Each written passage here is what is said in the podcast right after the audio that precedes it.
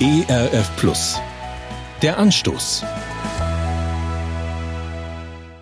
In der Zukunft wird es einmal ein besonderes Ereignis geben.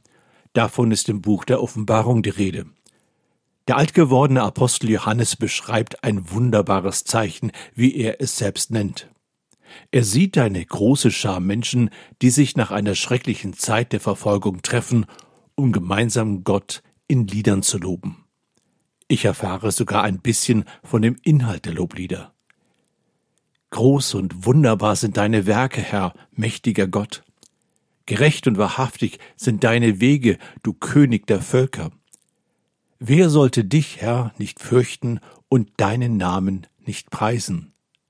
Denn du allein bist heilig, ja, alle Völker werden kommen und anbeten vor dir, denn deine Urteile sind offenbar geworden. Offenbarung 15, die Verse 3 und 4. Dieses Lied singen Leute, die in ihrem Leben Schlimmes haben durchmachen müssen.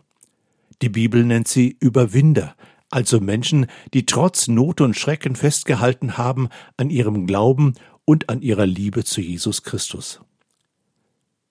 Wie ist das mit mir, frage ich mich. Womit werde ich in Verbindung gebracht? Kennen mich die anderen als häufig unzufriedenen Menschen? Jemand, der ständig klagt und sich beschwert? Oder gehöre ich zu denen, die dankbar und von Herzen Jesus Christus anbeten und ihn mit Lobliedern ehren? Der Anstoß.